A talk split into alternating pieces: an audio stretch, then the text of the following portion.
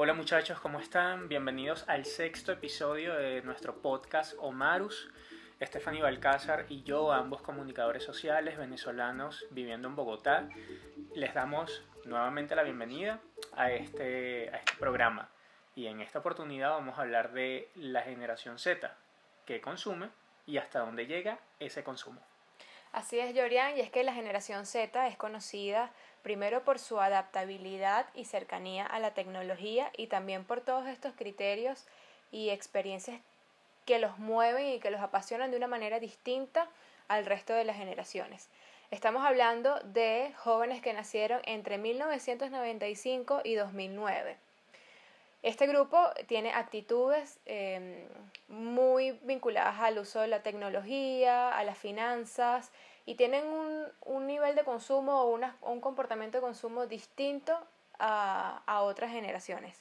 Y bueno, algunas cosas que también los caracterizan es que tienen una, una atención ultra corta.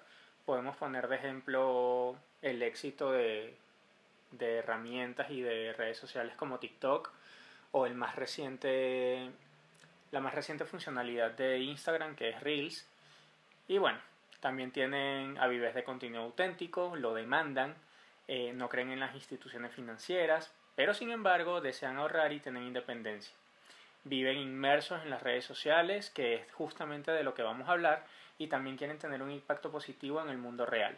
Tienen diferentes patrones, expectativas y preferencias. A esto también agregaría que tienen una inclinación muy marcada por temas sociales, eh, inclusión, cambio climático, a diferencia de, bueno, quizás eh, sus predecesores están un poco más conectados con la necesidad de, de cambiar el planeta.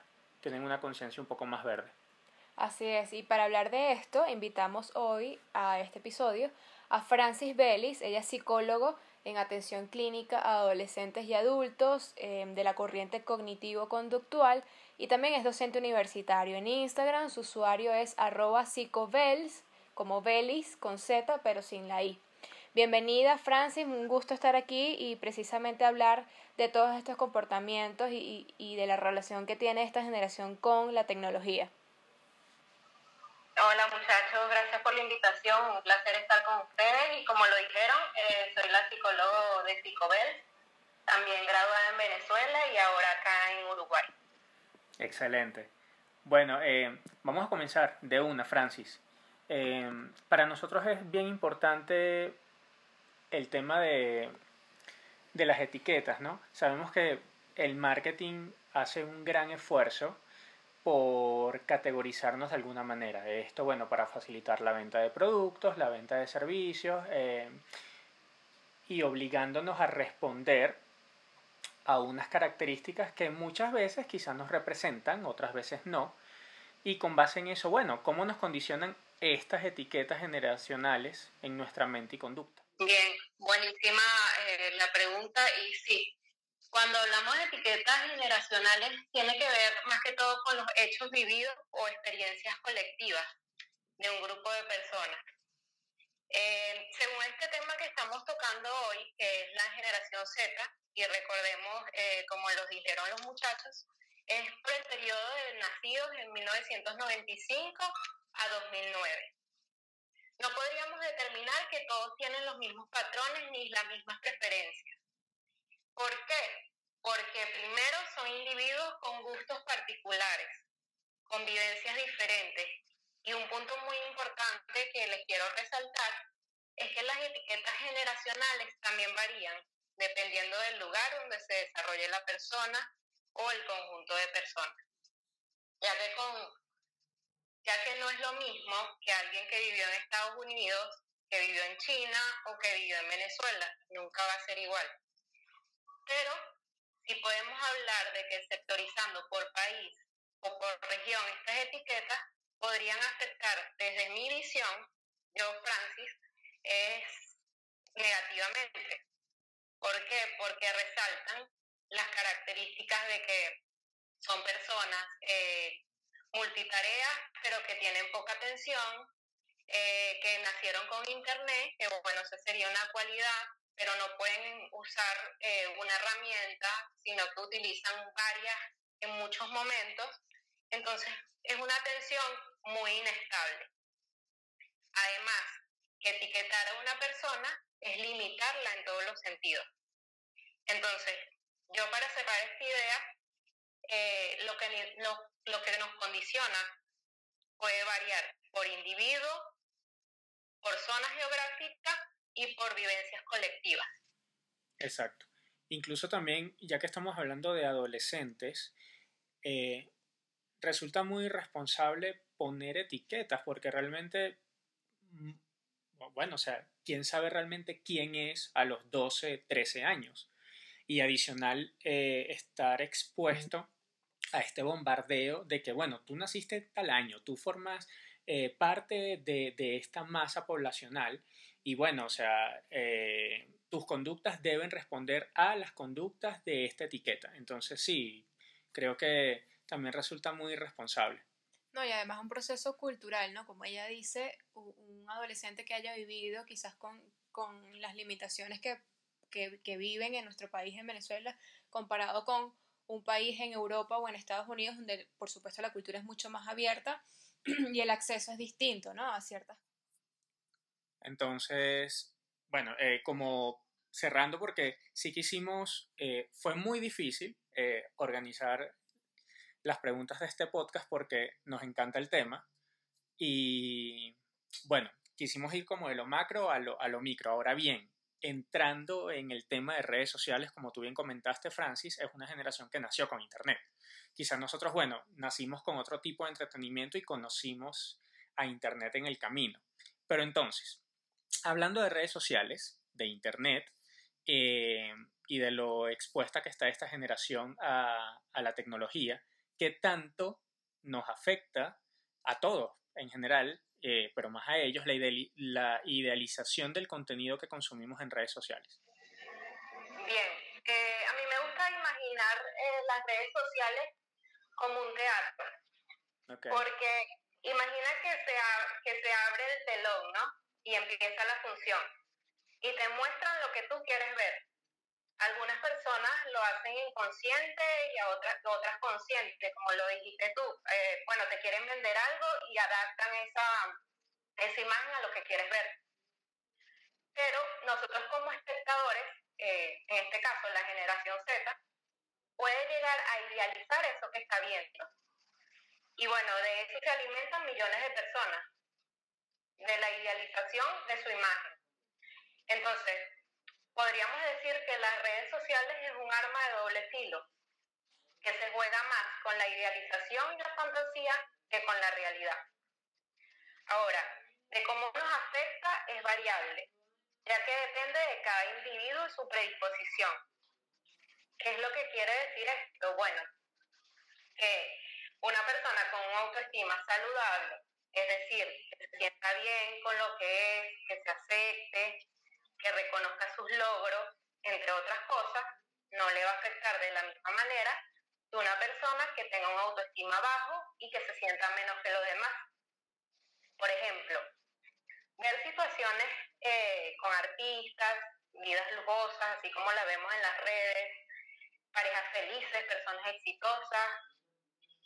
Estos, estas dos personas que te puse como ejemplo no lo percibirán de la misma manera uno lo puede, eh, lo puede afectar positiva y otra negativamente. Esto es muy subjetivo y dependerá de cada individuo. Entonces, eh, yo lo que siempre hago y cuando llevo las redes, invito a las personas a utilizar las redes sociales con prudencia y preguntarte siempre, ¿lo que estoy viendo aporta algo a mi vida? Esa persona que estoy siguiendo me da algún tipo de aprendizaje o por lo contrario sus publicaciones me hacen sentir mal. Entonces, allí hay una alerta. ¿Por qué me hace sentir mal? ¿Tengo que trabajar en mi interior o ciertamente no me aporta nada productivo ni nada bueno? Exacto. Entonces, sí, no es necesario seguirlo o verlo. Y bueno, mi última reflexión para esta pregunta es disfrutar de las redes sociales como una dieta. Nútrate de lo que te haga sentir bien y lo demás, deséchalo. Lo demás no es necesario. Qué interesante, Francis. Y ahora me pregunto, eh, por supuesto, quien es usuario de las redes sociales, está muy bien tener, por supuesto, esos criterios que tú comentaste de si nos aportan algo, de cómo nos están afectando. Eh, pero ¿qué pasa, por ejemplo, con la persona que ya está quizás atravesando una situación difícil, que de cierta forma está padeciendo o se encuentra en un momento de depresión, de muchos cambios en su vida, supongamos que está, atravesando un divorcio, está atravesando eh, que haya perdido el trabajo por la pandemia, que se haya tenido que mudar, em, todas las situaciones que, que ocurren generalmente en nuestra vida. ¿Qué pasa con una persona que ya se encuentra en este estadio emocional y se enfrenta a lo que hay y a esa, y a esa verdad eh, eh, muy particular que se muestra en, en esas redes sociales? ¿Qué, tiene que hacer esta persona o cómo se puede proteger para quizás no empeorar su situación? Bien, em, como lo dije antes, si te hace daño, no es necesario para tu vida. O sea, para mí eh, lo que es bueno, tenlo, tenlo, en cantidad. Y bueno, sigue, sigue redes y sigue páginas que te hagan sentir bien. Eh, si es, una persona que está en depresión, bueno, es otra cosa, tendría que buscar ayuda, eh, no, no, dejarse influenciar por lo que digan las redes sociales, porque como lo dije antes, es, es un telón que se abre, es una exposición de una persona que te quiere mostrar eh, no su realidad, sino lo que quiere que tú veas. Entonces no te compares. No te compares porque las comparaciones siempre son malas y, siempre nos harán sentir mal. Compárate contigo misma y, así te vas a sentir mejor. Y ahora, por ejemplo, ¿qué, qué le dirías a eh, la mamá de un adolescente, a cualquier persona también que sea de esta generación o que incluso también sea de las generaciones anteriores eh, ¿Qué reflexión les puedes dar sobre la exposición digital que vemos en estos momentos? Esa necesidad de querer compartirlo absolutamente todo y, de esperar una respuesta positiva de lo que compartes, en ¿cómo, ¿cómo termina por afectar? Sí, em, bueno, partiendo de que todo en exceso es dañino, la exposición excesiva a lo digital puede ser más que todo producido por la necesidad de estar conectado o una necesidad de aprobación, como lo dijiste tú, pero ciertamente puede traer consecuencias a la salud mental. Eh, primero por el hecho de que estar mucho tiempo expuesto a aparatos digitales exige un mayor esfuerzo del sistema nervioso central. Para aclarar un poco, el sistema nervioso central está compuesto por el cerebro y la médula espinal. Le está pidiendo mucho esfuerzo a, ese cuerpo. Entonces, ¿cuáles serían esas afecciones? Sería estrés, ansiedad, problemas para dormir y una persona que no duerme obviamente está alterado, problemas de atención. Y bueno, quiero resaltar también que con la pandemia no solo la generación Z está padeciendo esto, sino que ha habido en todo el mundo una sobreexposición al Internet. Se trabaja, se estudia, se lee libros, hacemos infinidad de cosas a través de él. En otro caso, pero bastante ligado, se podría desarrollar una nomofobia. ¿Qué es esto? Nomofobia. Es el miedo irracional a no tener el teléfono. La persona no disfruta de nada si no tiene el teléfono. Entonces, mi recomendación sería descansar de las pantallas al menos 20 minutos cada cuatro horas que estás eh, ahí enganchado, trabajando o haciendo actividades, eh, realizar actividades al aire, al aire libre, hacer ejercicio, hacer uso de todo eso que tenemos y que no se necesita el celular o un monitor para hacer algo productivo y algo que te llene y, te genere paz y, y, puedas como nivelar tu estado de, salud mental. Okay. Creo que va muy ligado al tema de idealizar lo que vemos y, y no sé hasta qué punto se crea una necesidad que puede llegar a ser patológica de, de tener aprobación, incluso por gente que no conoces. Entonces es como, es como un tema que va en cadena, idealizar el contenido, eh, consumir contenido que no nos está haciendo bien, como ya tú has mencionado, Francis, pero que además es contenido que resulta ser consciente o inconscientemente aspiracional. Y adicional viene el tema de, la sobreexposición. Justamente eh, esta semana en Grupo Marus, en, nuestras redes sociales, hemos hablado del social calling y, y, justamente por eso es que nos llamó tanto la atención tu perfil para el podcast, porque nos resulta bastante muy importante. Eh, primero porque hay un tema que, que, juega ahí de la que siempre hablamos, eh, que es la infodemia. Y bueno, o sea, sobreexponernos también es como, no, es, o sea, es estar expuestos a cualquier tipo de información, buena, mala, negativa, eh, con doble intención, que nos baje la autoestima, que, no sé, X. Eh, cualquiera. Y a cualquier intención también, porque ¿quién produce el contenido al final? ¿no? Estamos hablando de, de, gobiernos, estamos hablando de organizaciones privadas, públicas, eh, de personas que venden ciertos productos y que generan unas necesidades precisamente a través de ese, de ese contenido. Y creo que también, como, como ustedes dos dicen, es importante eh, verlo como una dieta, racionarlo, eh, estar muy atentos a qué estamos recibiendo porque porque hay intenciones y, unas pueden ser muy buenas, por supuesto, y otras pueden ser muy dañinas. Correcto. Totalmente, totalmente de acuerdo. Bueno, y, Francis, em, tú nos hablaste de desconectarnos 20 minutos cada cuatro horas, eh, hacer deporte. Hacer deporte, actividades al aire libre. Este, ¿Cómo crees tú que sea o qué nos recomiendas tú para tener una o mejorar nuestra relación con la tecnología? ¿O por qué las personas tienen que estar conscientes de qué tipo de relación tienen con sus dispositivos y con, la información que reciben? Bien.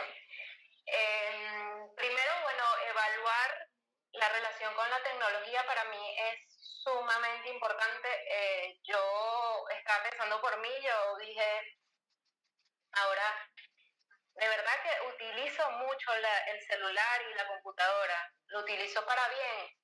Entonces, eh, me hiciste esa pregunta y lo pienso para los demás también. O sea, pregúntate cuánto, cuánto tiempo utilizas el celular y cuánto tiempo utilizas los aparatos tecnológicos.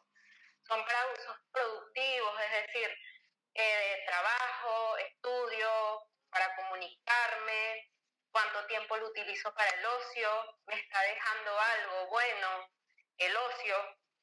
Eh, puedo estar periodos de tiempo sin mi celular, por lo que hablaba de desarrollar la fobia.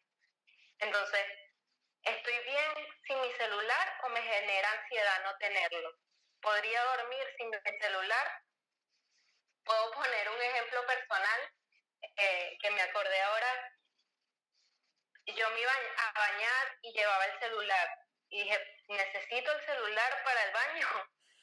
No lo necesito. O sea, sí, ¿qué voy a hacer con el celular en el baño? Entonces, es por eso que tenemos que ponerle un alto cuando sentimos que estamos creando dependencia a algo, sea la tecnología o sea una persona, o porque lo llevamos a otras áreas de nuestra vida.